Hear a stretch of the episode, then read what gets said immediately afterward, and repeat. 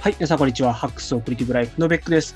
え今日は郵便屋さんをゲストに招きまして、郵便屋さんと、えー歴史コンテンツの企画会議ということでやっていきたいと思います。よろしくお願いします。よろしくお願いします。はい。えっと、早速でございますけど、郵便屋さん、あの、歴史ってどれぐらいお好きですか？えっ、と、そうですね。歴史は、えー好きなんですけど、まあ、詳しくないのでもっと知りたいっていう感じですね。はい。なるほどです。はい。あの、僕も実は、えっ、と、あ僕も実はって言ったらあれだ、変だな。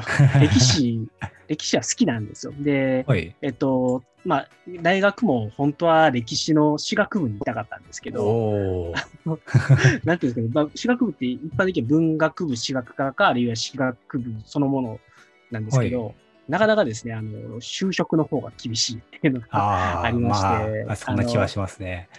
僕ら、あの、ちょうど、ちょっと上の世代が就職氷河期とか、あの、まあ、バブルのですね、崩壊後の煽りを受けた10年間の人たちを見ながら、あの大学生になって、お前らやばいぞって言われ続けてたので、なるほど。まあもうどうしてもちょっと私学部を選べなかったっていうのがあって、えっと、まあ、泣く泣く、はい、あの、経済学部を、まあ、それでもまあ文系なんですけどね、経済学部を選んだっていうのがあります。ああ、なるほど。はい。で、だから、まあ、歴史はね、すごい大大好きですよ。で、やっぱり高校とか中学とかで、結構やっぱりどんどん歴史がうん。社会からこう歴史になるんですね。うんあの科目が。で、はいまあ、現代社会とか歴史、まあ、あのー高校になるとさらに世界史、日本史に分かれてくるんですけど、そうですね。はい。で、あのーまあ、とはいえ社、社会というものが、あの、地理、整形、現代社会で、まあ、歴史、で、歴史の中で、えー世界史、日本史って分かれてくるので、あのだんだん僕の好きなものだけに偏っていって、高校時代のあの世界史の授業がすごい楽しかった記憶がありますね。まあ、授業を聞くというよりも、ほとんどずっと資料集を眺めながら、あの、先生の話は聞かずに、あの、勝手に自分で好き勝手勉強して、あの、多分歴史だけは多分ほぼほぼ、なんていうんですかね、毎回満点を取ってたみたいな。おー、すごいですね。あセンター試験とかもあれでしたね。あの、歴史だけやたら高いんですよ。点数が。で、ああの、なんていうんですかね、こ文系なんで、こ国 A、えーうんシャー D なんですね。で、数学はまあそこまで重視されないんですけど、あの、世界史だけ、あの、調子が良ければ満点取れるし、ダメでも95とか、まあ、あの、あ、2問間違えたみたいな、はい、そんな、そんな感じでした。でっていうぐらい、まあ、あの、どっちかというと歴史の勉強が得意だったというよりは歴史が好きだった。ので、それがまあ、自分の中で得意分野になっていったっていうのがあって、で、ちょっと遡ると、ルーツが、あの、小学生の頃に、はい。1年生の頃です。1年生の頃に、あの、親戚の家で、あの親戚の家にあの PC98 っていうパソコンがあって、はい。でそれを使って、あの親戚が、あの、信長の野望をやってたんですよ。であとあ三国志をやってたんですあ、よ。はい。三国志で言うと多分もう本当に3とか、信長の野望で言うと全国編とかって言って、うん本当に一番最初の方の信長の野望とかなんですけど、で、うんそれを見て、あのーあ面白そうやなって興味も、うんでも全然もう小学1年生なんで何やってるのかさっぱり分かんなかったんだけど、まあそれで興味を持って、で、まあそういうのが好きな親戚がいたので、あのーちょうどですね、あのーまあ小学4年生の頃かな、うんあのーまあ3年生から4年生になるぐらいの年の時に、えっと、まあちょっと、うーんと、もうなんかね、ひいおじいさんが亡くなったんですよ。はい。で、その時に親戚と一緒にこうちょっと、あの、葬式で集まってみたいなのがあって、で、その時に、あの、吉川英治っていう、非常に有名な歴史小説の作家さんがいるんですけど、あその人の三国志の、あ、はい。あの、小説を買ってもらったんですよ。ここれが面白いから。信長の野望をやってた親戚に買ってもらった あ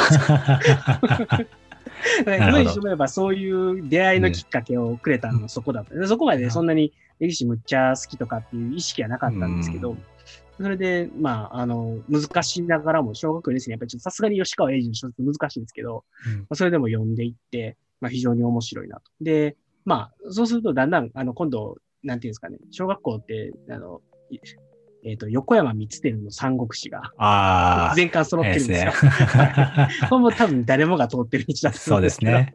あれは回ってきますね。そう、そうなんですよ。で、まあ、その辺から、まあ、なんていうんですかね、まあ、三国志だったりとか、あるいは、あの、学研とかでよく日本の歴史とかって漫画の本とかあるじゃないですか。はい。ああいうものがやっぱり、まあ、僕らの時代ぐらいから、だんだん漫画系が、うんその、まあ、まあ、三国志はもっと前ですけど、はい。とまあ、漫画系のそういう歴史のコンテンツが増えてきたなっていうのがあって、うんでまあ、それでそこから入ってきましたというのがあったんですけど、あの、まあ、なんで、中学以降はもう勝手にどんどん、その、学校で習うこととか、その信長の野望とか、あとは歴史小説とかいっぱい読んで、うん。の歴史がどんどんこう好きになっていったというか、あの、知識がだんだん膨らんでいったんですね。なるほど。で、まあ、あの今、今に至るんですけど、じゃあ、の信長の野望とか、えーはい、三国志とか、そこら辺がやっぱりルーツってことですね。そうなんですよ。で、でも実際、あの、光栄のゲームってめちゃくちゃ高いんですよ。あの、今でも高いんですけど、当時ははい。あの、ファミコンのゲームが中古で2、3000円ぐらいで頑張ったら買買えるとか、あの、安かったら980円とかで売ってるようなうん中で、あの、信長の野望とかは、あの、新品で買ったら1万4800円で、中古で1万円するっていう、あの、小学生には手が出ない。しかも、あの、ファミコン版の信長の野望って、あの、全然、あの、しょぼくて、パソコン版ほどの、こうなんていうのあー容量がないというあ、か、そうなんですね。そう、そうなんですよ。だから、あの、ファミコンではね、実はあんまやってなくて、はいえっ。と、中学生になった時にパソコンを買ったんですよ。ああ、なるほど。もともとゲームを作りたいと思ってたんですね。その中高、小学校高学年ぐらいからあ、そうなんですね。はいゲームを。ゲームを作りたかったんですよ。で、それで、えっと、パソコンを買おうと思って、えっと、中学1年で、えー、1994年とかかな？あー ?95 年か4年かその辺ですね。はい。で、その時に初めて Windows 3.1のパソコンを買って、で、えっと、念願の信長の野望をその時に初めて はい。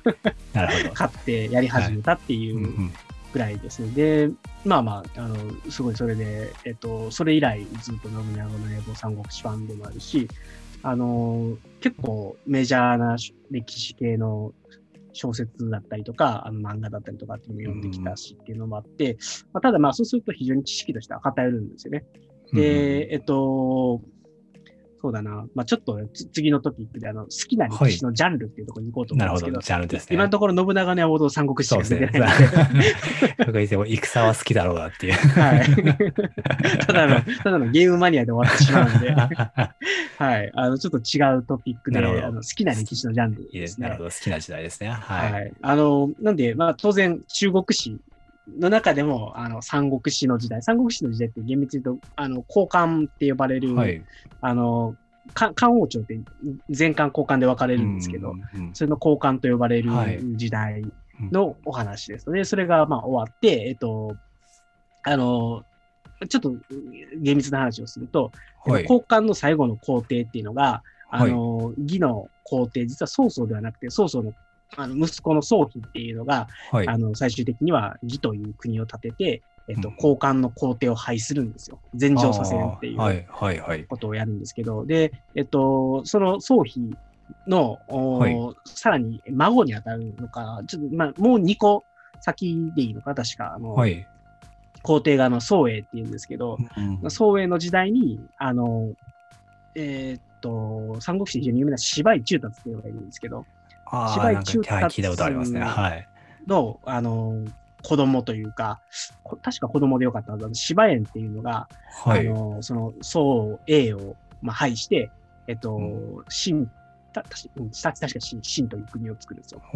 で、あの、日本語の読みでいくと秦って、あの、なんていうんですか、あの、大体、えっ、と、みんな、あの、今今だとキングダムがはい、流そうですね。あの、旗、旗の方の秦あったな。はい。なるほど。か、まあ、あの、そうじゃなかったら、あの、最後の秦王朝の姓って書いてうん秦ああ、そうですねなん。ですけど、あの、一応芝園が確か秦っていう、あ新しいで秦だったあっちんですけど、の新しいところなんですね。なるほど。いう国を作ってみたいなのがあって、うんなんで、えっ、と、漢の時代の最後に、えーう義という国ができて、えー義という国が、えー最終的には、えっ、と、秦にとって変わられて、で、えっ、と、まあ、あの、なんていうんですかね、いい一旦義が、えー職をっていあ義義語色っていうのが三国分かれて、あの定立するっていう時代だったんですけど、それの職を倒して、でうんう、ん第五五も屈服させるっていう形ではあったんですけど、うんでもまあ、あの、大体、えっと、まあ、あの、よく飲酒新刊とかで、はい。じゃないですか。あの、はい飲酒新刊、真にはならないんですよね。あの、ああの、そこの、厳密にそんなに統一王朝として、えっと、あ、はい。長期間成立しなかったので、まあ、そこは、えっと、一旦、えっと、あまりそういうところでどういうふうに王朝が変わっていったかみたいな話では、歴史の中でも世界史の中でも全然取り上げられない。ああ、そうなんですね。もももっと言うと、あの、三国志に関する記述、山川の教科書ってあの、はい。たあまた多くの人が山川の教科書で習ってるであろうというはい。前提のもとなんですけど、山川の教科書で三国志に関する記述って、まあ、厳密に全然なくて、あ2行ぐらいなんですよ。あの義の曹操が、はい。どうのこうのって書いて以上なんですよ。ああ、そうなんですか。そうで、その後は、あの、はいまた戦国時代に突入するみたいなのが書いて、次の登場が、登場が待たれるみたいな感じで、すごいさらさらってはあるんですよね。えそう、いいよいよ、あの、三国志について、なんか出てくるぞと思って、国語時代に山川の教科書をパッて開いたら 2, 2行しかなかった あそうなんですね。そうなんですよ。私、世界史は取ってなかったんですけど、この三国志って結構歴史の中では、なんですかね、認知度すごい高い気がするんですけど、教科書だとそんだけなんですね。そうなんですよ。はい。あまあ、い今の教科書でわかんないですけど、僕の時代の教科書は、うんあの、あの、まあ、義義語色に分かれるぐらいは書かれてたかもしれないですけど、はい。あの、例えば、えっと、メジャーなキャラクターで言えば、あの、劉備玄徳とか、うんあの、孫権とか、はい。あと、例えば、えっ、と、しえー諸葛孔明も有名じゃないですか。はい、そうですね。で、そういう人たちの名前は出てこずに、あの、一番確かに当時最強だった、はい。あの、曹操の名前だけが出てきて終わったっていう、あ確かに最強。僕の、あのそ、あの せ世界史、世界史うん。のワクワクは曹操だけで終わったっていう。なるほど、2行だけで終わってしまったと。二行だけで終わったという。苦い。思い出があって。でななのであの、戦国時代もそうですよね。あの、はい。非常にあの信長の野望とかで、っていうよりはもう本当にしその歴史の資料、あの、はい。歴史の詩と書いて、それに、えっと、料理の料で資料、ああ、はいはい。ああいうものに登場する人名だけでも、もう何千何百という人が、当然やっぱり戦国という時代に来ていて、で、非常に多くの資料が残っているにもかかわらず、うん歴史の教科書に出てくるので、まあ、せいぜいやっぱり信長のが、あの、桶狭間で今川義元を破って、はい。あの、なんか、すごい天下不武を唱えみたいな、ぐらいで、で、はいあの、その後すぐ本能寺したんですよ。ああ、そうなんですね、もうすぐ。はしょりすぎやね。早い、早いですね。早いですよ。うん、あの当然あの、有名なあのあの秀吉のあはいの一夜城とかってね、、はいい。うのも出てこないですし。ああ、出てこないで。はい。あの、もう秀吉なんか出てきた途端から、あの、いきなり豊臣秀吉です。ああ、なるほど。ちょっと待って待って待ってと。その前には橋場があって、木下があって、あ のただのあの名前がない時代もあんねんぞ、みたいなね。猿がないんですよ。猿、猿、猿はないです。当然猿なんて一文字も出てこないですし。そう。で、まあ、あの、当然本能寺で明智光秀に撃たれた以上なんですよ。でまあまあ、なんで、あの、やっぱりこの辺って、まあ、一つこういうコンテンツにもなり得るところで、えっと、結構やっぱりいろんな、こう、逸話みたいなものやっぱあるわけですよね。うんうん、あのーまあ、例えば、えっ、と、山本勘介っていう軍師がいるんですけど、山本勘介が、あの、月戦法っていうのを、えっ、と、信玄に、えー提案して、で、それで、えっ、と、風水刑事にそれを、あの、見破られてしまって、あの、はい奇襲があの読まれてましたと。でもそれで、えっ、と、もうこ、このまんま、あの、おめおめとは帰れないって言って、うん突撃特攻して死ねまうみたいなのがあるんですけど、はい。あの、まあ、そういう、結構、あの、いろんな、当然、戦があり、それに対して、こういう結果があったとか、あの、まあ、例えば関ヶ原とかで、はい。えっ、と、あの、あのまあ、し、し、島津っていうんじゃないですか。はいはいはい。はい。あいつらあ頭おかしくて、あの、へえ。ああの、ま、負けたんですよ。ま、負けたんですけど、あのはい撤退するときに、はい。あの、もう、その、本陣の周りをぐわーって、こう、はい。あの、家臣がこう駆け回って、はい。あの、なんかひ、非常に自自陣も死者を大量に出すんだけど、はい。あの、んなんかすごいとんでもなく、こう、負けてるはずなのに、撤はい。退してるはずなのに、はい。攻撃する側も、あの攻撃されてる側も大量に死者を出しながら、みんなビビって手が出されへんみたいな、うんすごいですね。はい。っていう、あの、結構有名な、あの強強烈な、うんえーそだったりとかっていうのもあって、まあ、そういうのとかも当然歴史に出てこないんですよ。そうですね。はい。なんで、あのーまあ、そういうちょっとこう、戦国の時代うん。で、えっと、れ教科書には出てけえへんけど、こいつすげえみたいな、立花同説すげえみたいな話があるんで、まあ、そういうところをちょっとこう、ピックアップしていって、まあ、話してないくみたいなのは、あのー単純に聞き物、うん読み物というかね、あの聞き物として面白いかなみたいなのがあるので、うんまあそういうのもちょっと考えつつ、あで、まあちょっとそれで好きな歴史のジャンルの話をしてるんで、はい。えっと、ちょっと羅列しますね、まず。はいはい。ねなんで中国史の中で好はいき。なのが春秋戦国時代とはい。三国史なんですよ。はいはい。で、他の時代もまあ悪くはないんですけど、あとはどっちかというと騎馬民族とか、そっちの方がはい結構好。きな、こ好きなというか、あの、お面白いんですね。だから。結構中国ってその通史を通したときに、うんあの厳密に漢民族が支配してた時代ってそんなにあの、うん長くはないという言い方がいいのかな。はい。ううんんなん、で、あの一番最近のあの秦はもともと女神族、女神族っていうのかな、はい。あの満州のあたりから来てるところで、えっと、なんで皇帝の名前も愛新神楽なんですよね。ああ、なるほど。そうもう全然あのそこまでの中国の王朝の系統と違うなみたいなのがあって、やっぱりそういうちょっと、えっと、中国の関係の王朝というよりは、そのはい騎馬民族が侵入してきてできたとか、うんそれとの構想の中でバランスを保った南宋、北宋時代とか、あの、そういうところはそれはそれで面白いので、うんまあそういうちょっとやっぱりこう、なんていうんですかね、あのダイナミズムがある時代っていうのが結構好きです。なるほど。なんでちょっとそういう、まあ、春秋戦国三国史とそういう騎馬民族系の話が面白いのはなかろうかなっていうのと、それから、あの、古代史も結構好きなんですね。ああ、で古代史。古代史。えっ、と、例えば中東の古代の王国ってどこかパッと思いつくものありますか、えー、中東の古代ですか？いやー、パッと出ないですね。四大文明とか、ああいうあれですか？あ、まあ、し、し、ま あそれはあれですね。まあ、古代は古代なんですけど。はい。あの、しゅまあ、メメソポタミアのところから来てる、あの、えっと、やっぱり当時、あの、例えばアッシリアとか、あヒッタイトとか、あ、はい。あとバビロニアでですね。バビロニアは多分ご存知だと思うんですけどそうで、す。なんか聞いたことありますね。ははで、あの辺の時代の、えっと、結構、そのいろんな発明が出てくるんですね。車輪の発い。明だったりとか、あー、あの、鉄器の発明だったりとか、ヒッタイトが鉄を持ってたから、あのーそういう 他のはいところに対して強かったみたいな話がやっぱあるんで、ねだからそういうところとかを、あの、ただそこまで資料が、あの、ふんだんにあるわけじゃないので、うんあの、割とちょっとこう、短く語られがちなんですけど、あのあたりのパワーバランスがどうなったせいで、えっと、例えばその先にギリシャはい。の歴史にどんな影響を与えたかみたいな話とかっていうのあーが結構面白いですよ。あー確か面白そうですね。なので、古代の中東の話から、だんだん話がこうギリシャからロシアに中心が移っていくんですよね。うん。そう。で、あだからロそうね。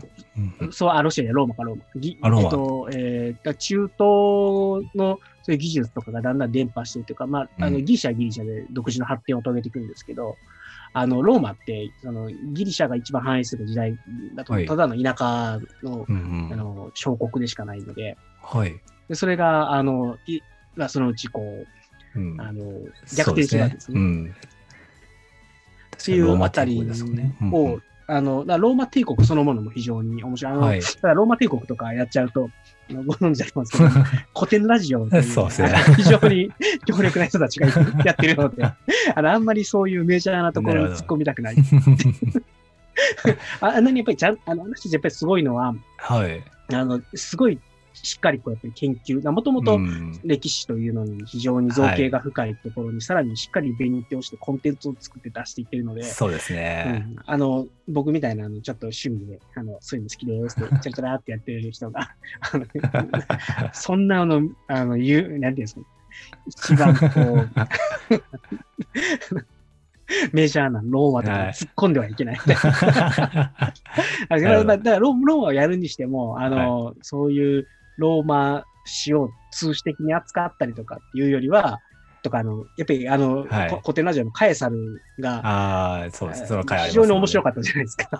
ああ、ちょっとまだそこまで行ってないですよ、まだ私。あ、そうなんですか、あのはい非常に面白かったんですよ。ああ、なるほど。ああのあの辺の話は、やっぱり、えっと、結構いろんな資料とかをちゃんと読み込まないと、実際カエサルってじゃあ、あの、どういう人だったのみたいなのとか、とか、あの、結構ピンチに陥って、それを、はい。あの、こういうふうに解決してたみたいな話とかっていうのを、ここでラジオにされてたんですけど、あれは、な僕も知らないことがいっぱいあるんですよ。ああ、のやっぱそうなんですね。ごいなと思ってね、あの、一応応、カエサルがどういうふうに、はい。その、権力を握っていったかとか、で、えっと、まあ、そのコンスルとかやってる時に、えっと、まあ、軍隊を率いて、えっと、ガリア地方で戦ってたとか、うんで、ガリア戦記とかがどういうことかみたいなのも、なんとなくは知ってたけど、はい。あのやっぱコテナジオを聞いたら解像度がめちゃくちゃ高かった。すげえな、あの人たちと思って。はい。いや、確かにすごい本読んでるらしいですもんね、だって。そうなんですよ。へあ勝てねえなと思って。あの、勝負とかじゃないんですけどね。はい。勝てねえなと思って。いや、確かに、あれはすごいですね。はい。はい。で、えっと、まあ、まあ、なんで、中東、ローマ、ギリシャっていう系はい風で見ていくっていうのも楽しいし、うんあ、の、まあ、あとは日本の歴史も当然、だからその戦国時代は、はいもちろん好きなんですけど、うん戦国時代だけじゃなくて、えっと、僕、ですね、平家物語とか、はい。あと奈良時代が好きなんですよ。あ、そうなんですね。はい。で、まあ、平家物語、まあ、平安時代って言ってもいいのかもしれないですけどね。あのーまあ、ただ平安時代の中でもやっぱり武士という階級が勃興してくるっていうところが、まあ、非常に面白いんですよ。ああ、なるほど。で、あのーで、まあちょっとこうなん、なんでかっていう話だけ入れておくと、はいあの。僕、実は家の家系図があって、あ、家系図あるんですねそうなんで。すよ。でお、ーあの、日本には二大派閥があるじゃないですか。二大派閥と言います。ああ、そういうことですね。名字ってことですか？源氏とああ、そういうことです。なるほど、なるほど。二大派閥があるんですよ。なそうなんですか？で、僕は、あの、二大派閥の平家側だったんですね。ああ、なるほど。はい。あの、残念ながら。あでも、ただ、えっ、と、多分、信長も兵士を、はい。あの、ルーツに持ってた気がする。あ、もしかしたら違うか。えで、で、あひでえっと、家康が、あの、源氏みたいなのがあって、まあ、一応なんか、結構あの、ぱあ結構あるんですねあるんですよ、ね。はい平家ルーツ、あの、源氏ルーツみたいなのが。で、僕は、あの、残念ながら、ひ非常に残念ながらでもないですけど、平家側だったんですよ。なるほどでやっ。ぱり平家って結構あの、あの、おご、おごれる平家。そうですね。昔から好きで、こうこれ、あれで、このネガティブイメージありますね。あの、調子乗って没落したイメージがあるんですけど、まあまあまあ、全然間違ってはないんですけどね。で、でその平家の、あの、はい多分、平清盛は知ってると思うんですよ、みんな。はい。平清盛の子供の名前って何人ぐらいいます？いやー、もう正直何もわからないと言っても過言ではないですね。はい。あのーえっ、と、重盛っていうのが長長男ですよね。うんこの人は超優秀だったんですけど、あのー残念ながらちょっと病気で没してしまう。あでまあ、あの、一説にはプレッシャーで、あのー押しつぶされたみたいなのもあるみたいなんですけど、あの強すぎるはい父親がいてっていう。ああ、確かに。それで真面目すぎて、父親がやり方についていけなくなったみたいな。のが、あの一応資料上もなんかそういうのもあるとかあそうなんですねただもう、なんていうんですかね、あの辺って、だいぶ平家物語脚色しまくってるんで、ああ、そうなんですあか。の、それはあの、今までもそうです。三国志もそうですね。あのはい吉川英治が脚色しまくってるんで、あ三国志の世界観、あの、あ、はい。特に、えっと、三国志で生死と演技っていうのがあるじゃないですはいか。はいはい。であの吉川英治の小説はほぼ演技なんで、ああ、そしたらいいんじゃないですね。はい。あの、諸葛亮こう、あんな、あの、妖術みたいなの使えないですから。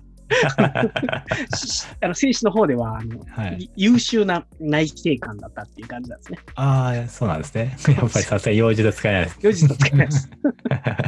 っていうような話があって、で、まあ、あの、まあ、平家も、残念ながら、あの、平家物語によって脚色されまくったおかげで、非常に、あの、没落して平家、消え失せたっぽく書かれているんですけど、まはい。あ実際にはその後、脈々と平家と源氏っていうのが、んあの、拮抗するような形で、えっ、と、まあ、でいうよりは、あるいは平家の政権ができたら次源氏の政権が立つみたいな感じで、えっ、と、あ、そうなんですね。そうなんですよ。一応なっていったっていうのが、まああって、まあ、あの、そそういうのもあって、えっと、はいはい。信長が平家だったから、うんまあ、それまあ、秀吉はまあともかくとして、あの家康があの源氏としてそれを台頭したみたいな、まあ、一応そういうあーへー。台頭論みたいなのもないことはない。あ、そうなんですね。ただ、まあ、そこまで意識してたのが、なんかいろんな正当性作んないといけないので、後付けでやられてる可能性は当然あるんですけど、なるほど、なるほど。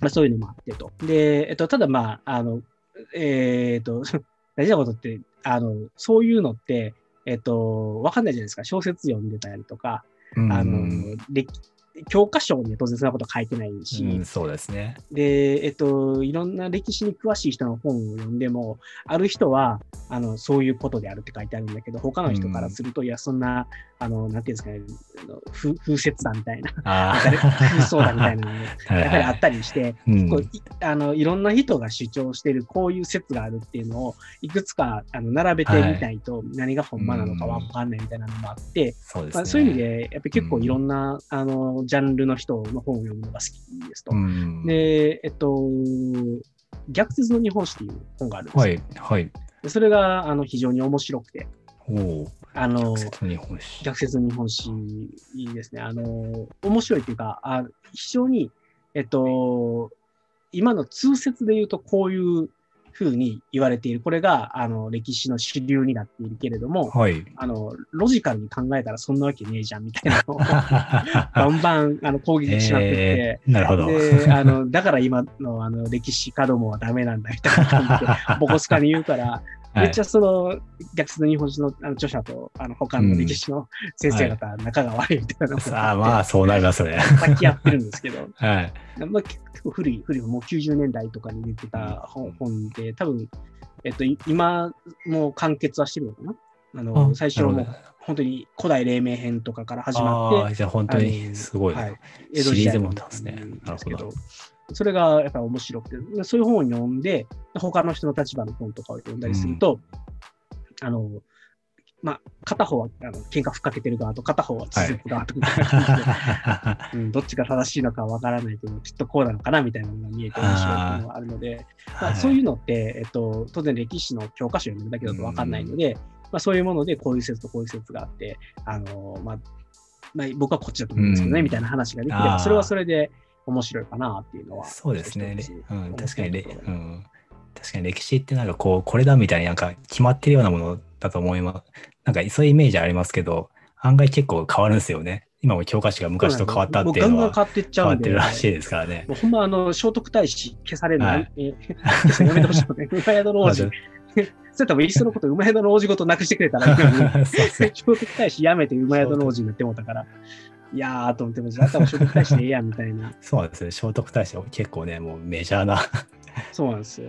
あの聖徳太子と、あの、はい坂本龍馬、ははいあの、後世になってから、あの、はい神格化されたみたいなのが、ああれもう代名詞なんですね。あ、あそうなんですね。そうなんですよ。だから坂本龍馬も、あの、実は明治の頃ってそんなにあれだったんですけど、あの、どっちかというと、その後、はい。あの、まあ、それこそ、し司馬遼太郎という。あまあ、でもやっぱり、さっきからあれですね、えっと、昭和の、あの、はいその、うーんと、昭和に、えー、何やったっけな、あれはちょっと厳密に忘れたな。なんか誰かのはい。枕元に坂本龍馬が立ったみたいな、なんかそういう、非常にいかがわしい話。あそういう、あ、そこら、そういうそういうのなんですね。あの列国の獅子であるみたいな、なんかこう、感じで祭り上げられていったみたいなのがあって、ちょっとそれ厳密なあれを忘れてしまうので、また調べて、どっかで話しますが、はいっていうのがあってていう 面白い。若干オカルトっぽいな。そうなんですよ。あいや、いやも大体オカルトなんですよね。あの、そういう通説のルうん中でも、やっぱり僕らが大体知ってるようなことで、聖徳太子があの10人はい。の人の話を同時に聞けたなんて、なオカルトですからああ、それはもう、本当かよって、あれあれですね。そんなわけないんで。うんとかとか。で、まあ、多分、まあ、そうやって変わっていったりもするし、その、やっぱり、あのー例えばですけど、縄文時代と弥生時代で、縄文時代と弥生時代の切れ目って何ですかって言ったときに、うん農耕牧畜に、はい。えーっと、移行していったというか、うん。その今まで狩猟採集だったものが農耕牧畜に変わっていきましたよっていうのが、はい。あのー縄文から弥生に変わっていったっていう、まあ、あの、いわゆるそういう説というか、うん。そういうふうな定義だったのが、あの、バンバンもう縄文時代の、例えばあの、えっ、と、弥生時代になるはい。縄文とかも8000年前とかはぐらいの遺跡とかからうん。農耕してる跡が見つかってるとか、はい。あの、そう、そういうのが結構、あの結構あるんですよね。そうすると、うんあの、あれじゃあ縄文と弥生の違いって何やったっけっていう、確かに。何でしたっけ？みたいな。そう、っていうのはやっぱあるので、やっぱりうん変わっていくんですよね。なんで、うんまあ、あの、まあ、いや、ど土器の形が違うので、はいじゃあ縄文と弥生にしましょうね。ちょっと僕もあの最近ちゃんとその辺のものを追ってるわけじゃないので、今何でもって弥生と縄文を分けてるかっていうのをもう一回ちょっと調べてみないとわからないんですけど、まあ、でもやっぱりうん変わっていくっていうことに違いはないと。そうですね。そういうの面白いですよね。はい。うんで、そう。で、なんで、えっと、そっかさっき話の途中だったんですけど、平家物語、平うん。の、はい。えっと、清盛の四男の平重衡っていう人なんですけど、その人があの、うちの先祖なんですよ。ああ、でへえ。だから、まあ、現実、平のはい清盛が先祖と言ってもいいんですけど、おーえっと、ただ、なんていうんですか、どんどん分派していったと、はい暴流の暴流なので、うちは、あの、一応言うと、平の清盛の下にいる重衡の、はい。あの、一応子供って言われてる平の重則っていうのがいるんですよ。はい。重則。小則って、あの、ごごんべに善って書いて、重則っていうのがいるんですけど、うんあの、これでググると、大体あの、はい平家落ち、落ち武者じゃない、平家落ち度、落ち度伝説みたいな、あの、あはい。の、壇ノ浦で実は、はい。はい。韓徳天皇は、あの、ん入水せずに、はい四国に逃れたっていう説があるんで、ね、でそれ あそうなるほど。の、あの、キーパーソンですよ、この人が。あで、そう、平重則が、まあ、もともと自重って言って、そのはい天皇のそば使いをする人ーだったので、、えっと、安徳天皇を連れて四国に逃れ、はい。で、えっと、今の高知県にはい。あの落ちましたよね。その重則という人は、山内重則っていう名前に改名して、はい。で、まあ、また名前も変わって、今でもその安徳天皇領と呼ばれているものの周辺はに、その、松江がいると言われている人の、えーおまたさらに子供に、さあの、はい平重澄っていう人がいて、はいはいはい。でその平重澄っていう人が、はいあの、阿波の国北野省っていうところに住んだから、はい。北姓になったっていうのはがあるという。あ。でえで、それのまた次男坊が、あー。のはい。あの食いぶちを求めて、あの、岡山県に逃れていって、あそこで定住したっていうのが、まあまあそ、そこまで行くと大体うちの 先祖になってくると。あ、なるほど。でで一応それがまあ一応家系図に書かれてるんで、あの、なんですかね、えっと、平家を、なんかお、お中道伝説みたいなのって、はい。あのな、なんだか今のオカルトっぽく書かれてはいるんですけど、はいまあ、実際うちの家系図にも書かれてるし、えっと、まあそういう言い伝えが、あうんの四国にあの残ってるっていうのがあるので、まあまああながち嘘でもないかもしれないし、えっと、そういうのを、こう、なんていうのかな、うん、正当性の根拠にしたくて、はい。家系図に勝手に書いた可能性もあるう。うんまあ確かにそうですね。家系な図。なきにしもあらず。だけど、こうね、編集ちょっとこう願望が入ったりとか。そうだから、もしかしたらその重積と呼ばれてる人あたりぐらいが、えっと、じゃあ、あの、重平の子供の重則の子供ってことにしてしまえみたいな。ってやってしまった可能性はな、はい泣きにしまう。ナイスバランス。そう。そこはなかなか確認できないですからね。そうなんですよ。で、えっと、まあまあそういうのがあって、はい。で、えっと、ななので、まあそういう平家物語には、あの、この平重衡と呼ばれる人ですね、うんうん清盛の息子の四男、あの、重衡中将っていう、あの、さっき言った重盛っていう長男が優秀だったんですけど、あの次男坊と三男坊は、あの、もう、なんていうんですかね、あの、結構、あの、役立たずだったんですよ。ああ、そうなんですか。そうなんですよ。重宗とか言うんですけど、はいあの、なんていうんですか、ゆ有名な話で、えっと、うんあれですよね、えっと、えー鎌倉討伐に、はいあの行って、えっはい。と、どっかで安倍川だかな、静岡の、どっかのうんうん合戦が始まる前に、あのはい鳥がバタバタバタってこう、はい。こう飛んでいく音で、はいみんなビビって逃げたっていう、これも多分すごい脚色入ってるんですけど、はい。でそういうい形で、あの、源氏に惨敗をして、はい。逃げ帰ってくるみたいなそういう次男坊三男坊ぐらいのところで。で、あの、唯一まともやったと言われている平重衡っていうのが、はい。まあ、いいっていうのが、まあ、平家物語の中で描かれてしたんですよ。あ、そうなんですで、ね。この人はもう非常に評判が悪くて、東 東大寺焼き討ちして、あの、大仏の首を落としたっていう、ああ、それもう。あの、重平のことは知らなくても、平家が、あの、はい結構、そういう自社の焼き討ちをして、あのうん東大寺焼いたっていうのは結構有名で、あの 焼いた人やりたい人なんですね。の末裔だったっていう。うーん。そうそう。っていうのがあって、まあそういう平家物語とかにも、まあ興味もありますし。そうそう。やっぱり、あの、この時代ぐらいまでは、はい。やっぱり近畿地方っていうのが、はいあの、歴史の中でも、まあ一番、こううんホットスポットだったりですね。まあ中心だったり、そうですね。確かに。はい。だんだん、あの、まあ、鎌倉にやって一旦東に行って、はいはい。で室町で一回京都に戻ってくるんですけど、うんうんでも室町ってもう、ほぼ地方豪族はい。というか、まあ、守護地頭と呼ばれている人たちと、うんうんうんその守護地頭よりも力のある地方豪族とかのはいせめぎ合いみたいな感じで、うんうんあの、だんだん、あの、京都はい。周辺よりも地方にこう、うんどんどん分散していくっていうのが、あのはい。室町時代の、うんまあ、特色なんですね。で、えっと、うん。なんで、えーっと、うちの家の近辺にあった、あの、実家の近辺にあった歴史的なものっていうのが、はいや。っぱりな奈良時代のものが一番多くて、聖徳太子の墓なるほど。とか、はいはい。あの小野妹子の墓とかがあって、で。で、あとは、その、源氏のはい三、あの、義家っていうのがよ頼朝のお父ちゃんなんですけど、うん義家のさらにお父さんとお父さんみたいなおじいちゃんまでが祀られてる墓が同じあの町内にあったりとか、うん。まあそんな感じの場所だったんですよ。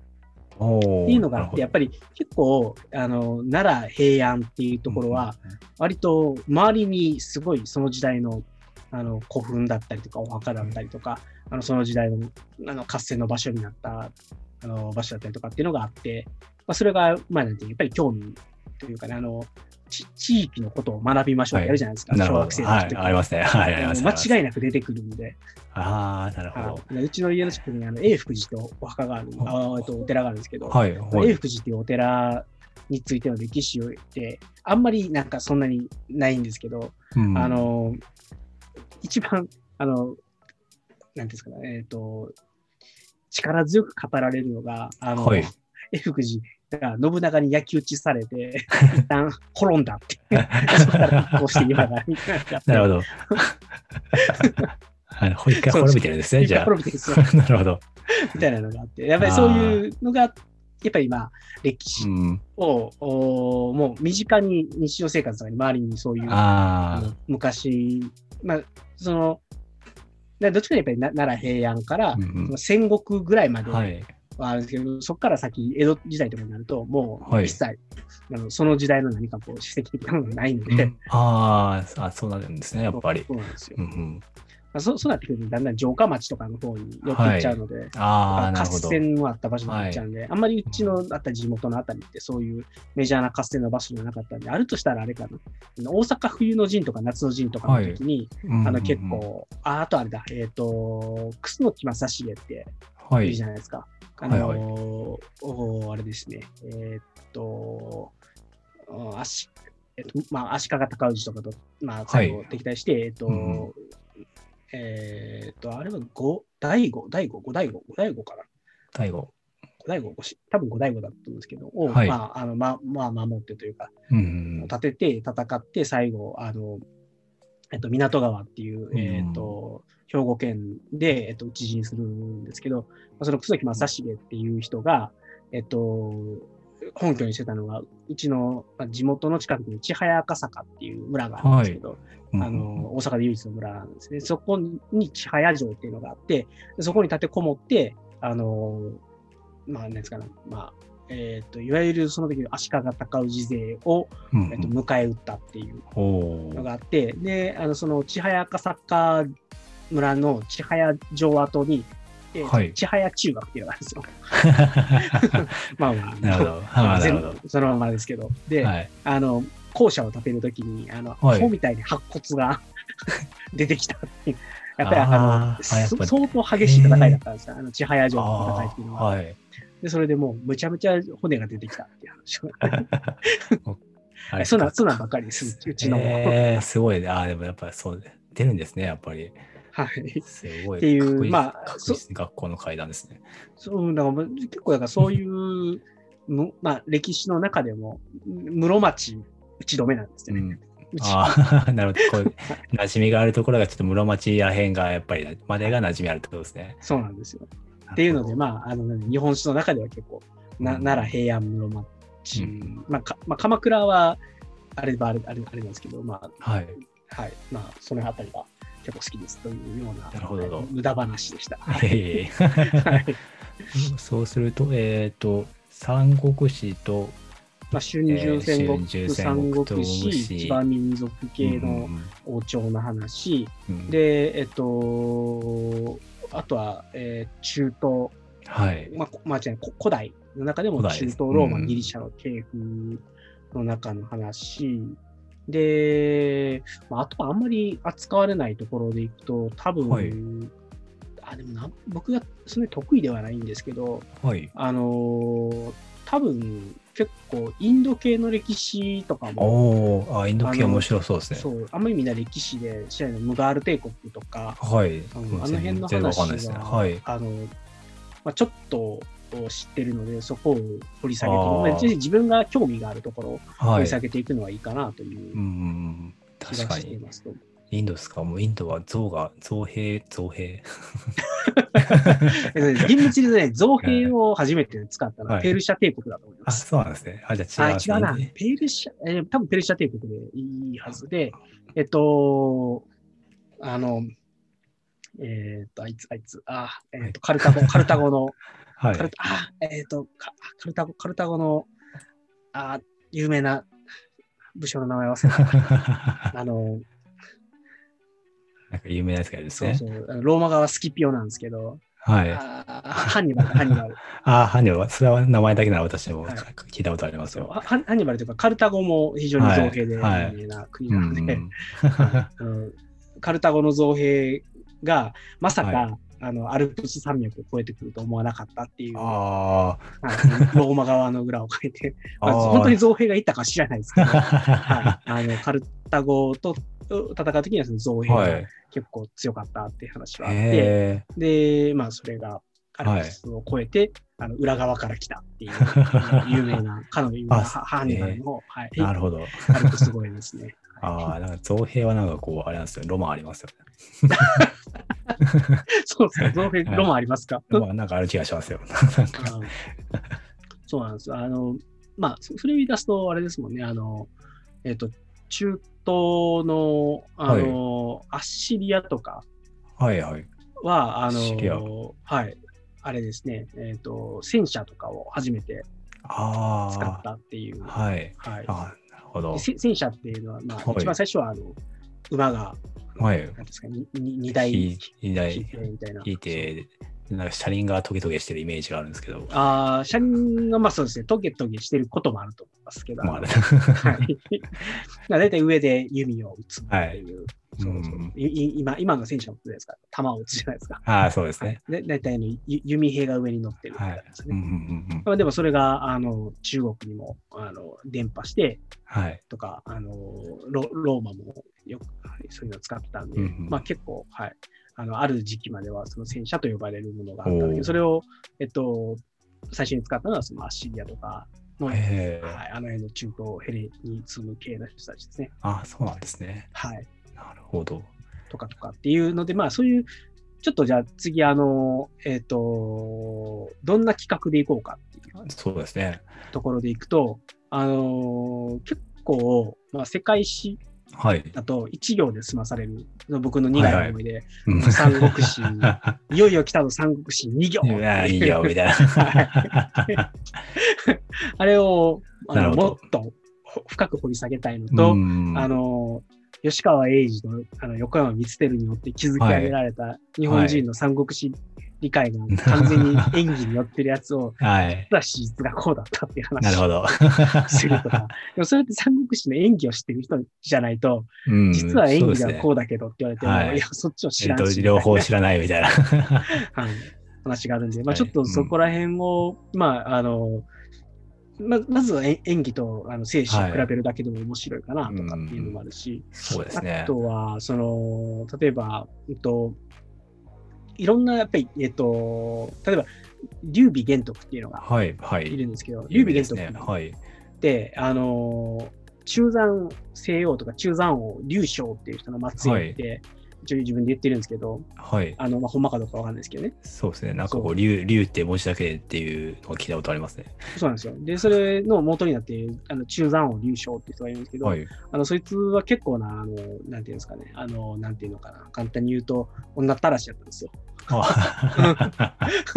歴史にその、それが残るぐらい。残るです。多分残るぐらい相当相当ですね、それは。で、子供もアホみたいに、みたいなのがあって、で、その中、だから、まあなんか、なんかどれぐらいその劉将が隠し子を持ってたかわかんないみたいなのがあってそ。れであ持ってその劉備が、なるほど。これならいけるぞと。そうそうそう。まあ結構そういうのが、まあ、やっぱり、うん。時々起きるっていうのが、あの、あれですよね、えっと、劉劉邦っていうのがはい。前漢、漢王朝を建てたのがはい劉邦なんですけど、うん。もう、あのやっぱり、まあ、なんか農民というか、あのはい。まあ、金と、あのヤクザなんですよね。あ、ヤクザなんですか？田舎のヤクザやったんですよ。うん で、まあ、そいつが、あの、はいまあ出てきて、みたいなのがあって、まあ、でもやっぱりなんかそういう正当性を持たせるときに、いや、この血筋なんだそうだ、この竜、この竜の文字が、つって。でもやっぱりそういう、なんか、あの、結構、あの、この人は実は家系的にどこここのつながりでとか、あの、例えばそれこそししばしとかっていうのは、はいあ。の、遡れば劉邦の時代とかにも、あの、言いますし、ああ、そうね結構、その、うんと、300年、400年経ったら、うんあの、この人の子孫実はここで活躍してましたみたいなのがああるあーるんですよ。あ、そうなんですね。いや、そ確かにそうですよね。そうなんですよ。まあ、あの、なんか、諸説ありますとかっていうのもあるので、うん完全にはあれなんですけど、そういうなんか、はいあの縦のつながりみたいな、ね、やつを、うんあのひ人単位に見ていくっていうのが面白いんじゃないかなみたいなああ、確かにそうですね。ありますね。ああ、確かに。そう面白でそうですね。あ,、は。はいい、あとはやっぱあの、キングダムああ、キングダムありますね。今流行ってるじゃないですか。はい。あれが出てくるまで、はい。あの、秦っていう国は超悪者だったんですよ。あ、そうなんですか。そうなんですよ。あのもう、なんていうのかな。あまりにも、あの、ひどい政治を引いたから、あの、はい。すごい多くの人に恨まれまくって、2代で継げたみたいな はい。感じで、世界史上は描かれるんですけど、はい。うん。なんか、まあ、あの、キングダムが出てきても、ガラリと秦、特に秦を衛星そうですね。衛星はそうですね。衛星私衛星 のイメージ。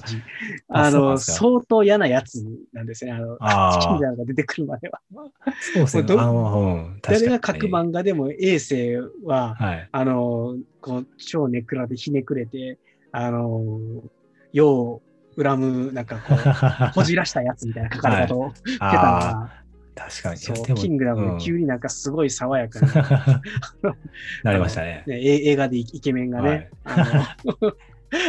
演じちゃうぐらいのあれだったんですけど、そうですね。私もキングダムの知識ぐらいしかなくて、で、その後はあれなんですよ、こう古典ラジオとかで、新、えー、思考ですぐ、すぐなんか、あっという間に終わったみたいな、シーンがすぐ終わったみたいな話を聞いて、あ、そうなんみたいな。キングダムのイメージからすると全然違うな、みたいなのがあって。結構、その、うーんと、シーンが終わって、缶が立つまでの間、うんうんあのまあ、一番有名なのは、コウと劉邦っていう、はい。あのーこれも横山光輝なのかな、漫画。ああ、なんかそうですね。なんかあった気がしますね。そう。で、まあ、あの一番有名な言葉が、あの、四面楚歌っていう。言葉があって、コウはい、熟語のが、はい。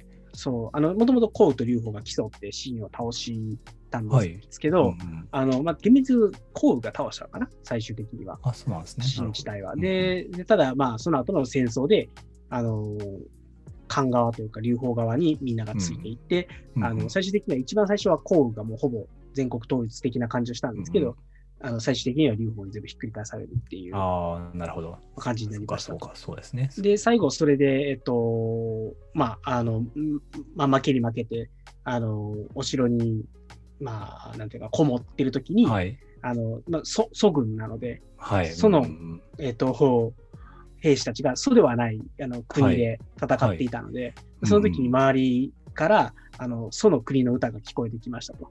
あであついにあの、はいそ祖国もあの、はいもう負けてしまって、漢に下ーって、うんで、えっと、もうみんな敵なんで、もう自分たちが帰る場所もないと。うんっていうので、戦意を喪失させるっていう。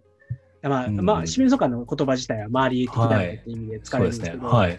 あの、まあ、どっちかっていうと、あの、古事成語としては、あの、そうん自分たちの祖国の祖国はい。あの、ついに滅びてしまうし、えっ、と、漢にあついてしまったっていうあ、なるほど、なるほど。そういうことですね戦意を、。はい、失うみたいなのがあって、とかね。まあ、はい。あの、そういうへーのも、まあ、ななんか、なんていうんですかね、そういうちょっとこう、まあ、結構ドラマがあるので、あの辺にも、まあ、その辺も面白いかなという。まあ、あの、ね教科書だと、漢劉邦が漢作った以上なんで、項羽の名前すら出てこないですからね。あ、この名前出てこないですね。出てこないですなるほど。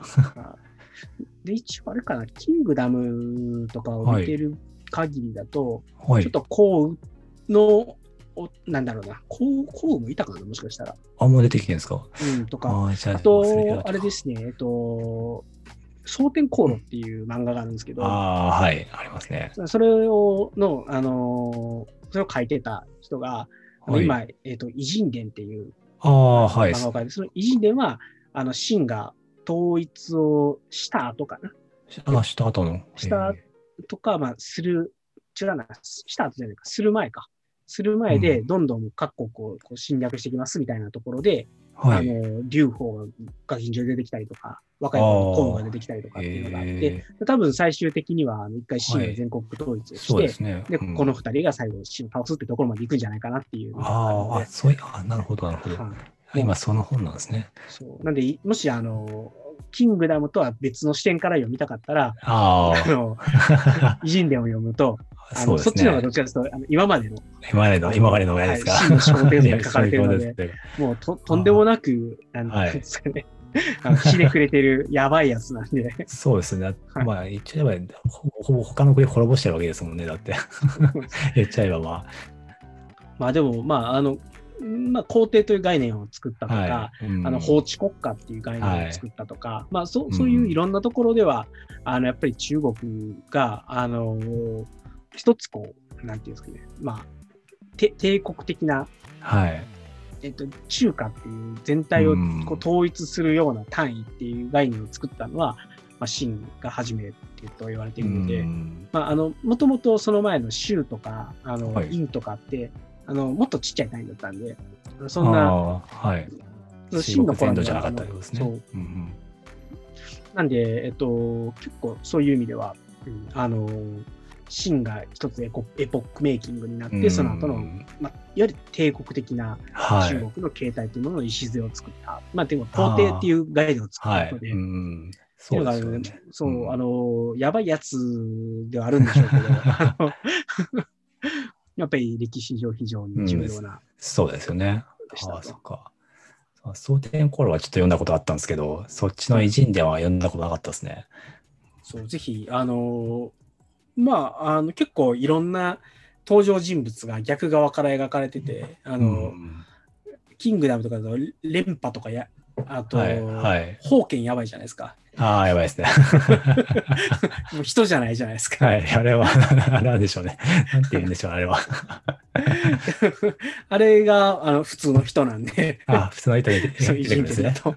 だと逆に史実点かもしれない。面白いと思います。同じ名前の人が全然違う書かれ方してるんで。うん当然だから、キングダムがすごく脚色してる部分もあるし、まあ、偉人伝側が脚色してる部分もあるし、うんそうですよね。まあ、いかにあのそこで描かれてる人物像なんていうのは、あのはい史実とは全く関係ないっていうのが、あ はい。あのそれを読めばわかると思う。うん確かに。比べると分かりそうですね。えっ、と、あれですね、もう一個で、勃興っていう漫画がすごい昔に、20年、あー30年ぐらい前にあったんですけど、はい。牧師っていう、あの、はいはいいろんな思想、あのはい特に戦国時代にいろんな思想が生まれていく中で、牧師ってういう、ん。はい思。想家が唱えたら、まあそういう、なんていうかな、あの、どっちかと先制防衛みたいなのをはいやって、はいはい。えっと、攻めてくる人たちにどうやって、あの、守るかっていうことに非常に特化してる牧歌っていう人たちがいるんですけど、まあ、その人が書かれていて、でえっと、秦に攻められて滅ぼされる国を守る側で、うんそのボッカーの人たちがはい秦とどう戦うかみたいなのが書かれてて、なんかあなんかでもそこのす秦の思考ってもうやばいっす。あ、いや、それもやばいですか。やばいっす、やばいっす。その、その漫画すっごい昔になんかちらっと読んだ記憶が、あれ本当に学生、学生の頃ぐらいですね。なんか、多分読んだ記憶がありますね。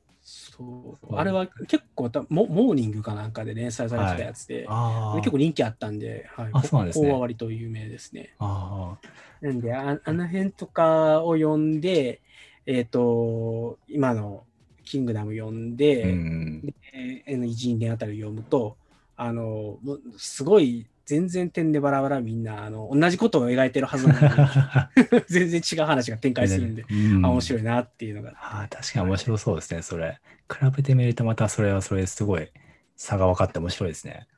そうでなんで、その、なんていうかな、中国のただ歴史をやるだけじゃなくて、あのまあ、それこそ孔子もそうですし、はい。まあ、孔子孫子もあればうん老子もあれば、うん。でそういう思想家がいてそれによってどういう影響を受けたかとか、うん。そういうところも一つまあ面白いかもしれないうんなというのはあってとか、うん。朱子学とか陽明学とかってもうちょっと後世の方で出てくる、あのじまあ、樹樹家思想のとうんうん。後継なんですけど、まあ、そういうところとじゃあ孔子が言ってたこと何が違うのとか、うんまあ、そういうところもやっていくと面白いかなというのであまり単純に歴史そのもの、うんあのうんうん何何年にこの出来事があって何年にこの出来事があってみたいな話をするよりは、うん。そういう思想系のところとかあの兵器とか技術の歴史とかっていう観点で見ていくっていうのは面白いかなというのはそれは確か面白そうですね。なるほど。ありますね。で、まあ、もう一つは先ほど言った騎馬民族みたいな、うんあの結局中国だけで見ると中国の中の内乱みたいなものなんですよね。でただそこに騎馬民族が入ってくるから中国の歴史って非常にダイナミズムを持ってくるし、そうですね。で結構やっぱりそれによって、えっと、中国の思想が、うんあの西洋に移っていくっていうのもあるんですよね。ああ、なるほど。そのまあ有名なのが多分ベラルーシ、はい。あ、ベラルーシ。はい。ベラルーシベラルーシってあの白ロシアって言はいうんで。すよ、白いロシアっていうはい。ベラルーシ、そうですね。なるほど。なんか体操のイメージはすごい強いんですけど。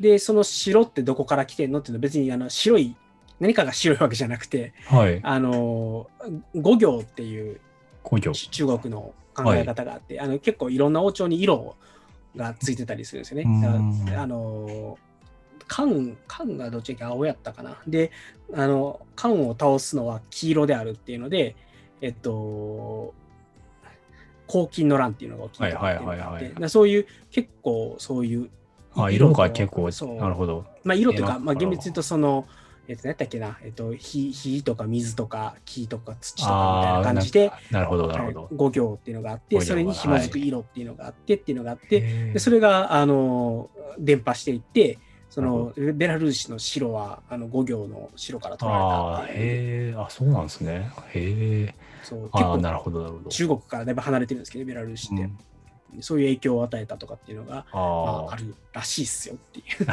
本当かどうか知らないけど、もしかしたらなんかなんか白いものがあったのかもしれないねただただ白がなんか救われになったかもしれないっていう。はいあとかとか、まあそういうなんか、うんあの、じゃあなんでそういうのが起きたかっていうと、やっぱり、えっ、と、郷、まあ、郷土戦費とかっていう人たちがいて、うんえっ、と、まあ中国にも行ってたし、あの、時には西洋側にも行ってたしっていうので、うんえっ、と、どっちかというと、やっぱ騎馬民族側の方がなんかこう活動するエリアが広くて、で、えっと、中国側で例えば王朝をに近いものを建てたら、どんどんあの西側に行ってたりとか、まあ、有名なやっぱりモンゴル帝国。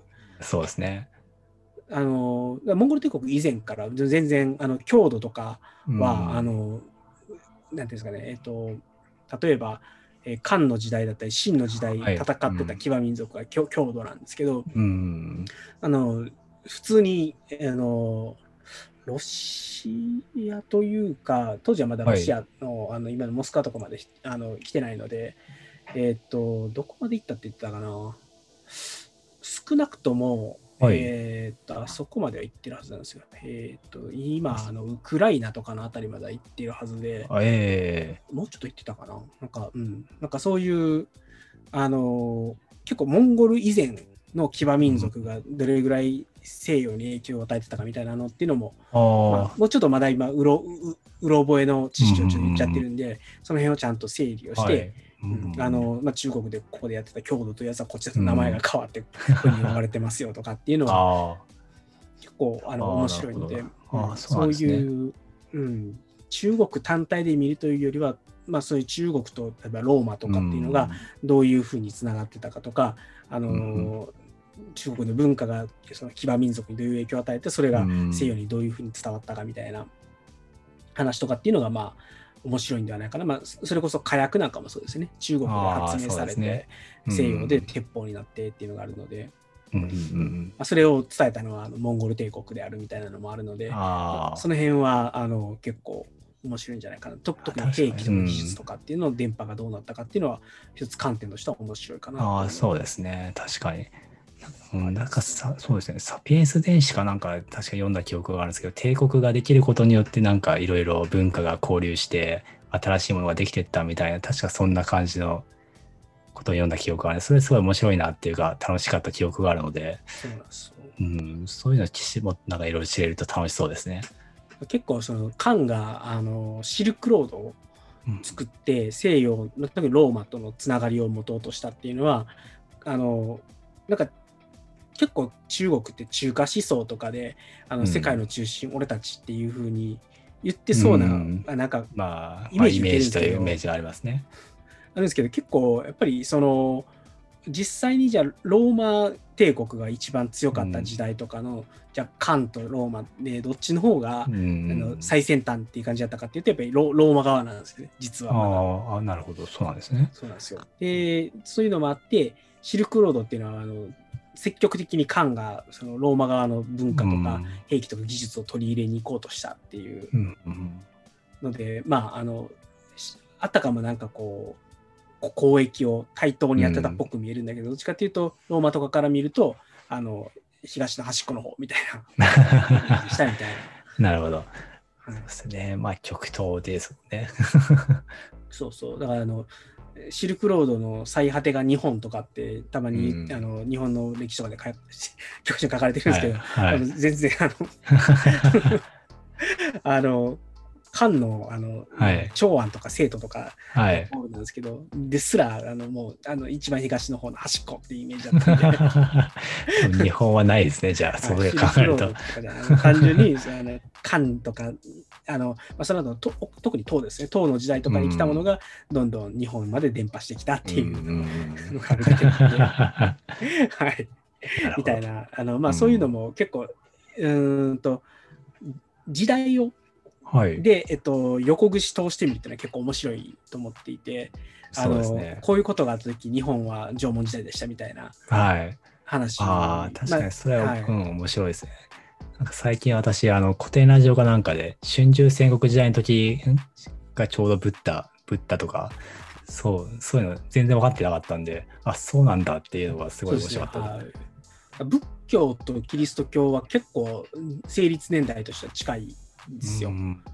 で、なるほど。そうなんですよ。で、えっと、仏教、実際、えっと、中国に仏教が、えー、伝来したのは、あ、まあでもあれか、えっと、なので、さっき言った漢が終わって、うんうん、えっと、騎馬民族系の北魏とかができるんですけど、はい、その時に北魏が確か仏教を非常に熱くこう、うん保護したみたいなのがあるんですよね。チチベット仏教ですね、当時の場合は、はい。うんうん。っていうのがあって、で、それがあの最終的に日本に、あの隋の時代とかに、まあ、だんだん来るようになったっていう。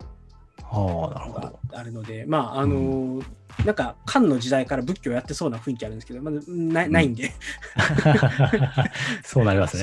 そうそうまだ来てないんですよ。うん中国イコール仏教的なイメージななんとなくありますけど、そういうことじゃないんですよね。そうなんですよ。だから、まあ、そもそも仏教自体があのそんなに外に伝播してる釈迦が死んでから弟子が教えを体系化しだして、うん、で、あの、ご存知の大乗仏教とか小乗仏教とか言われるような。なのが、まあ、できてきて、で、まあ、やっぱり大乗仏教が一番こう、うんみ南ルートで来て、小乗仏教が北ルートで来てみたいなうのん。があるので、小小乗と言っちゃダメなのかな、多分。ああ、確かに今、上座部でしたっけ？なんか上座部なんですよね。と、はい。うんこれも完全に固定な情情報でしたんですけど。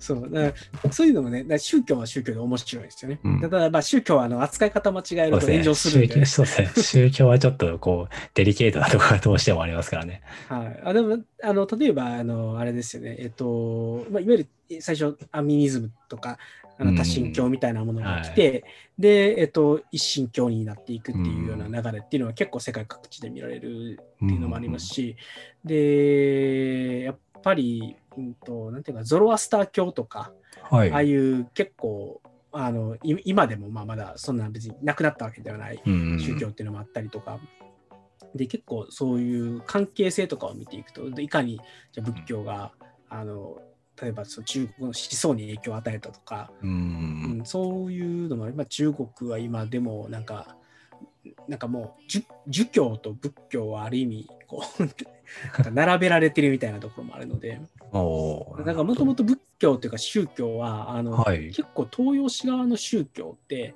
あの、うんぎ技術体系あまああれか、えっと、この前キリスト教の話を古典ラジオでやってましたけど、はいあの。技術体系っていう考え方ですね。そのなんでどう、まあ、それこそだから例えば仏教で、えっと、桓武天皇が、はい。あのえー平安戦闘するっていう時に、結構そういうう呪術的な観点っていうかああの音量をいかに収めるかみたいな、はい。話があって、はい。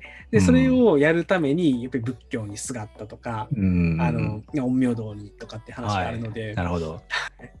そうういうのはそれであの宗教のだ、えっとどっちの神が正しいとかそういう話ではなくて、ん。じゃあ仏教の中の思想でこういう考え方があって、うん。まあ、それは当時の人にとってはこういう技術でしたよ。うん。僕らが、あの、それこそ、なんていうんですかね、えっ、と、まあ、GTD みたいな ことを、うん。あ、ある意味仏教っていうのはそういうことの教えを説いてたりとか、そうですね。そうあの、うん。人のあり方とか考え方みたいなものを、あの説いていて、こうあれば、あの、正しく極楽浄土に行けるとういうん話だったりとか、人として正しく生きられるとかってういうんことを説いているものだったりするので、そうある意味自己啓発とか、うんそうですね。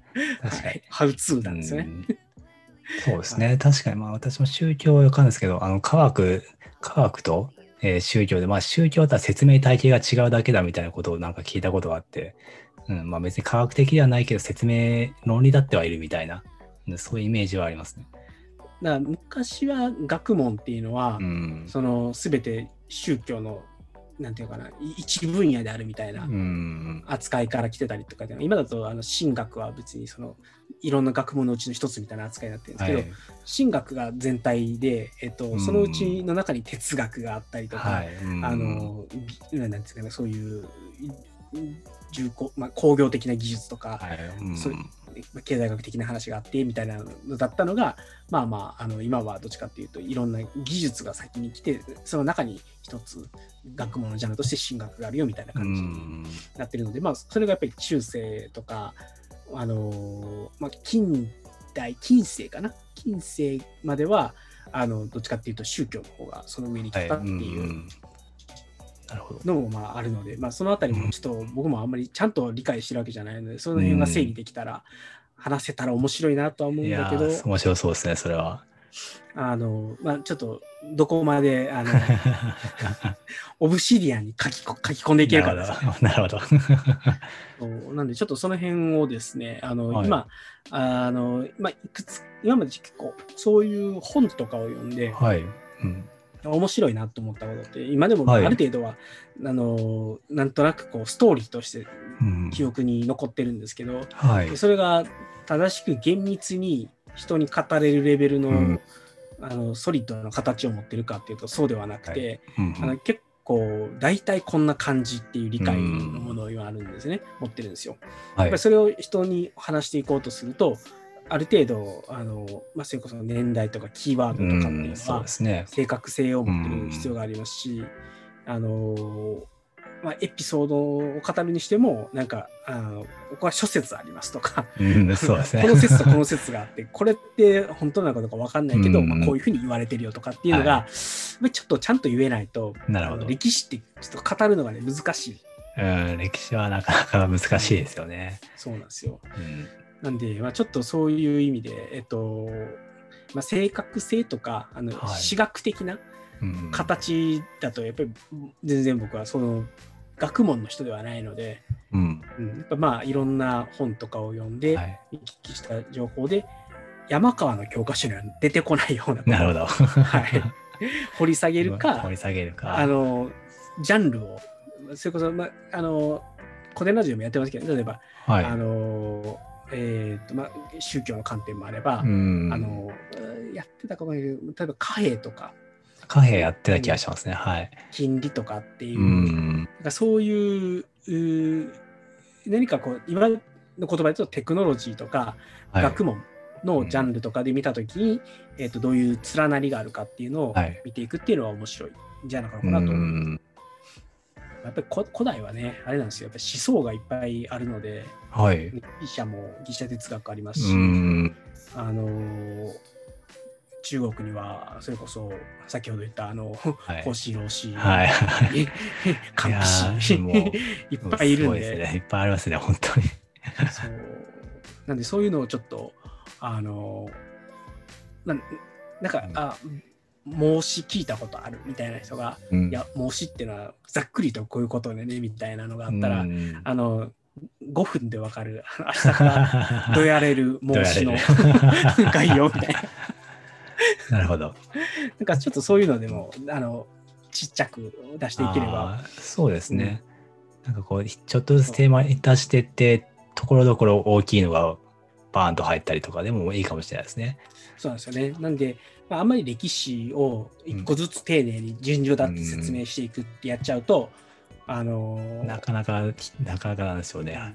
まあ重重い、重いじゃないですけど、なかなかこちらも手がつけにくいところありますからね、きっと。そうなんですよ。まあ、なんですかね、こっちもせ正確性を期するために、そういうことな準備そうもしないといけないですし、うん、うん。まあ、なんで、えっと、やるんだったら、まあ、そうですね、なんだろう、全く知らないことがポンと出てくると、うんちょっとしんどいと思うんですよ。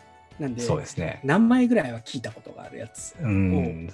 掘り下げるぐらいにしていく方が、あの聞いてる人にとっても、ねうん。あのああ名前聞いたことあるあそういうことかみたいな。しかもそれも、あのなんかすごいじゃあ今日はカンピシを2時間話しますとか それを4回に分けますとかってやるんじゃなくて、じゃああのざっくりじゃあカンピシ20分で、明日から、そうん。あのだ他の人に言える程度みたい。な、確か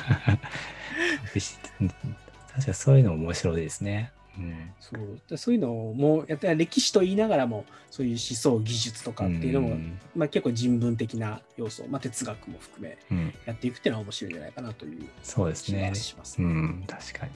こう歴史、うん。まあ、あとは、そうですね、あの戦国時代の小話をいっぱい持ってくる なるほど。戦国時代エピソードいっぱいありそうですね。そうなんですよ。本当は一個やりたいなと思ってるのが、はいあの場所を起点にかんなんかどういう歴史があったかみたいなとか、うんあの例えばあの熊本城ってあるじゃないですか。はい、熊本城。熊本城ってあのえっ、と加藤加藤きあなんだめ出てこないえっと さっき清盛の話したから清盛にあ持ってかれてる清正。だ 加藤清正があの築城しましたって言われてるんですけどただまあ加藤清正が築城する前から熊本城はあるわけですよね。うん。実 実は実際は。あ、そうなんですか。なるほど。あ。まあ、あの初めてその人が作った城とかっていうのも、まあ、確かにあるのはあるので、うん。えっと、例えばあのえー明智光秀が作った坂本城なんかそうですけど、うん。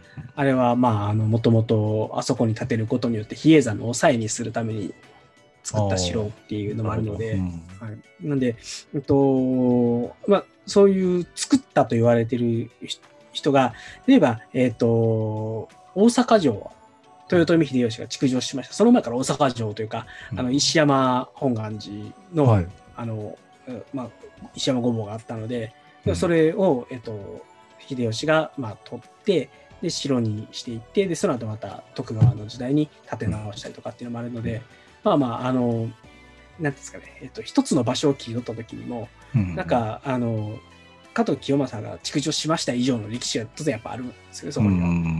とかそれこそあの加藤清正ってもともとは尾張の終わり、はい、まあ、厳密誰か、えっ、ー、と、三河か終わりか、まあ、その辺の出身で、うん、えっ、ー、と、まあ、いろんなところを流れ流れて、最終的に熊本城を建てて、うん、で、その後断絶してるんで、とかっていうのもあるので、まあ、そういうちょっと歴史を、うんと、場所のところからちょっと見ていくみたいな、あるいはその人がどういうふうな変遷をたどってそこに行ったかみたいな話っていうのも、まあ、まあまあ面白いんじゃないかな。うん、単純に点で知ってたこと。はい、みんな熊本城は加藤清正で知ってるはずなんですよ。うん、で、あの、これ分からないけど、あの吉田郡山城って聞いたら、あ、もう毛利元就ねとかね。なるほど。そう、そう私分かんないですか。石見銀山、ああ、天子ね、天子ね、みたいなとか。あのあるんですよ。そういうのを、えあのまあ、あまあ、そうですね、ガッサン戸田城とか、そういうところで、えっと、結構キーワードがあるんですね。ガッサン戸田城とか、はい、山中、あ、山中鹿之助じゃないな、ガッサン戸田城はな。うんまあ、あのそういう、えっと、なんかそれは知ってるんだけど、それで止まっちゃってるものの、周辺知識というかね、うん。はい、あるいはあのあ熊本城赤と清正ねみたいなところ。で、あとはあのなんかあの作りの 城の作りがあの結構こういうところに特徴があってとか壁が食えるとか、うん、そそういう ところではない何かもう少しストーリー的なものを広げていくみたいな、はい、あの、うん、なんかこうじゃあ今日はちょっとえー、ガサンとラジオについて語りたいと思いますみたいな感じでいければ、まあそれはそれで結構切り口としてそこから始まるガサンとラジオ起点のネットワークみたいなものを話すみたいなのができても面白いかなという。そしたら当然じゃあなんでここに、えっ、ー、と、まあ、例えば、えっ、ー、と、そうですね、あの、えっ、と、近江商人とかっていうのもまあ一つキーワードで出てくるんですけど、はい、その近江商人とか、その、えー、っと、何がいいかな、あの、はい、あざ浅井長政がいた、あ名前、名前出てこないな。いや、でもあ、あの辺りって結構あれなんです、はい、近江の国って鉄砲の火事が、うんうんうん、あの有名だったりなんでそこが鉄砲火事が、あの盛んになったんですかみたいな話とかって、はい、あのもともとなんていうんですかね、えっと、種子島に、はい、あの漂着してとかそこから広がりましたみたいな話があるんですけど、なんかわかんないけど日本には鉄砲が何十万丁とできましたみたいな話があるんですけど、でもそれってやっぱりあの理由があって、はい、あのそこに鉄砲火事が来てるわけなのでとかあのあとはその国によっての違いっていうのは金が出たとか銀が出たとか、鉄が出て火事あの刀鍛冶が有名でしたとかってい。うのがあるので、はいうんうん、まあ、そういうところで、えっと、この例えば有名な大名がいましたとその配下には、はい、まあ、例えば甲州銀甲州金があって、うん、まあ、それがあって、えっと、もともと山梨県のあの辺り甲斐の国っていうのは非常に、ま、守るにしてもあの国高にしてもそんなに強い国じゃなかったけど、じゃあなんで武田信玄がそんなに力を持ったかというと甲州金をしっかり抑えたからですよとかその金を臭くするあ何やっけモグラ州じゃないけどなんかその名前の人たちを使って、はい、えっと非常に、えーと、うん、財政的な強さを、うん、あの獲得したとかっていうようなところが出てくるとなんか単純に武田信玄知ってるけど、うん、それ以上でもないみたいなあのあとは宝刀ぐらいしか知らんみたいな、ところから一個進んだみたいなのが来て面白いんじゃないか確かに。背景が分かると面白いですね。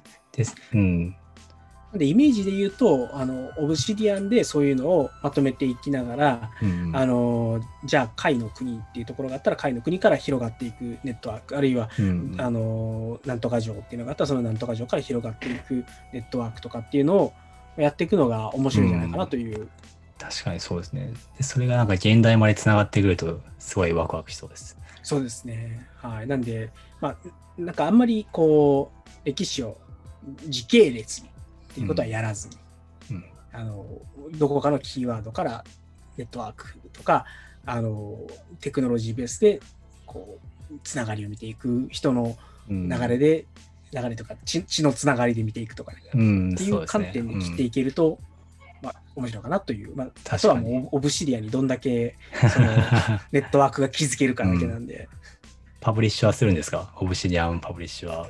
まあ、あの、わかんないですけど、必要ならしようかなですね。はい。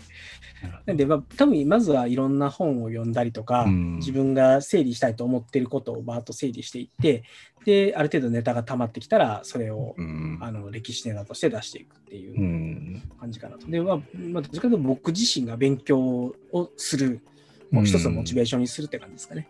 ああのそうですうん。なんか、あんまり、えっと、お歴史の話をはい。で、なんか一発当てたろみたいな 感じでは当然なく、僕は歴史が好きでした。ぼやっといろんなことは分かりますと、知ってますと。例えば他の人よりも取りあの引っかかるポイントはいっぱい持ってるんですけど、うんそれを今まで掘り下げてこなかったんですよ。うんでそれがなんとなく今までなんかモヤモヤしてたんですよね。歴史は好きだし、いろんなことつまんでいるのに、はいなぜか、あの、それをコンテンツ的には扱えてませんと。なんでだろうな。うん。もっとあの歴史小話できてもいい、いうん。できてないなんでだろうの時に、あなんか知識体系をネットワーク的にちゃんと整理してなかったなっていうのが、ああ、なるほど。そう、やっぱりちょっとそこをやってみると、なんか、うん、あんまり受験には役に立たないですけど、あの、なんか今まで、そう、キーワードだけ知ってた人が、その先をうんちょっと知れて、なんか得した気分になれるって話ができるんじゃなかろうかなっていう。ああ、まあでも背景知ったら暗記もしやすい気がしますけどね。はいうん。受験でも聞きそうな。そ うそうなんですよ。まあ、たただからさっきも言ったんですけど、どんなに三国志をね、やってても二行だけっていうありますけどね。出てきて、その後芝園があのみたいな話終わっちゃう。はい。まあでもその2行の後にまたね、その何ページが続く何かがきっとつながるわけですからね、きっと。まあ、そうですね。ここにつなげつなげればいいんだけどな、まあ、アレクサンドロス大王ですら1ページで終わりますからね。ああ、アレクサンドロス1ページですか。そう。いや、アレクサンドロス大王が、あの、東方遠征をして、ヘレニズム文化が生まれた以上なんですよ。あー歴史の教科書って。あ、そうなんですね。いやいや、待て待てと。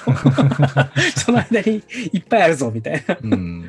うん、うんペルシャ帝国どこ行ったみたいな感じなんですよ。知られるんですね、やっぱり。はい。っていうのがあるんで、まあ、ちょっとそういうのも、うんまあ、あの、なんていうんですかね、大御所古典ラジオとはまた違う観点でやっていければいいかなと。思っております。はい。じゃあ、ちょっとだいぶ長くなってきたんで、そろそろ切ろうかと思います。なんか、えっと、ゆうべさん、なんか、あれですかね、ちょっと、はいもし、えっ、と、まず歴史ネタで、僕が言ってた以外のことで、なんか、こういうのがあれば面白いみたいなものがあれば。ああ。いや、私完全にこう、まだ、まだ完全素人なので、まあ、ただなんかよく面白いってものは、こう、そうですね、こう自分の生きてる時代とつながったりとか、あ、こういう、こことここ、えーえーつながってなかったんだけど、こういう関係があったのかとか、そういうのが知れるのがやっぱり楽しいなっていうのはあるので、そこら辺が聞けるといいかなっていう気は。今、今につながる話ですすね。だからその、今にその歴史から。そうです。今につながるのもそうですし、なんか地域ごとにこことここ離れてたけど、こことここが、まあさっきのシルクロードの話とかもそうですけど、そういうのがつながってくると面白いですね。うん。あでもそう、だって、もうちょっとシルクロード掘り下げても面白いかもしれないですね。うんうん。いいんですよ。あれはあれで、非常に面白い話があってですね。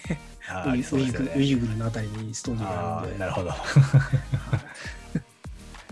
とか、あの、あんまり有名ではない、あの、中国の、そのはい地方を治めてた武将みたいな人たちがいて、ああ、そうなんですね。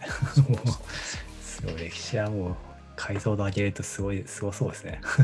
そうなんですよいくらでも出てきそうです。いくらでも出てくるんですけど、気をつけないと、あの、三国志演技が混ざってくるんで、水光伝とか混ざってくるんで、ああ、水庫でも。そういや本当ね、あの、吉川英治と司馬遼太郎には気をつけろですよ。そうですね。面白いけれどもみたいな。そうですよあれはフィクションなんで。はい。はい、ということで、まあ、ちょっとそういうのも今後やっていければなと思うので、はいぜひ、また、あの、こういうのもできればやらせてください。はい。ぜひはい。じゃあ、えっと、なんか告知あります？はい。ああ、そうですね。えー、じゃあ、えっと、独学ラジオっていうポッドキャストをやってますので、えー、まあ、よろしよろしければお聞きくださいってぐらいですかね。はい。はい。あれですかね、えっと、近々私、行かせていただけるはい。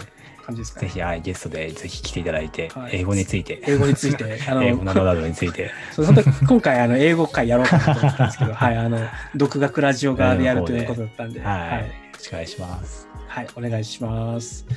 はい、えっと、じゃあ終わりましょう。じゃあ最後ちょっと締めだけさせてもらいます。えっと、こちらの番組、ベックサックスレイディオ、今、ベックサックスレイディオのあの収録なので、あの、一応、YouTube でも流れてはいるんですけど、うん。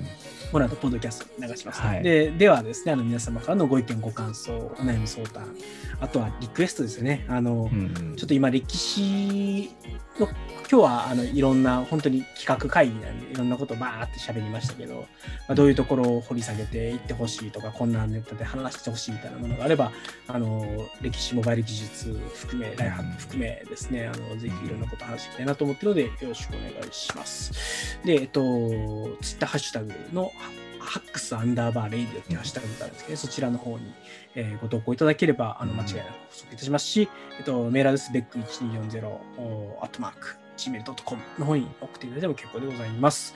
はい。それから、あの、一応これ YouTube でやってるんで、あの僕今まで多分一回も言ったことないんですけど、あのチャンネル登録と、えっと、高評価よろしくお願いしますって一回も言ったことないと思って。確かに初めて聞きました。そう、言ってみたいと思って、はい、初めて言ってみました。なるほど。高評価いるんで、あ、チャンネル登録してなかったなって人はぜひチャンネル登録お願いしま。ですすね。お願いします。はい。ということで、じゃあ今日は終わりましょう。えー今日はゲスト、ゆみさんに来ていただきました。それでは、ゆみさんありがとうございました。えー最後に皆様お聞きいただいてありがとうございました。それでは皆様、さようなら。さようなら。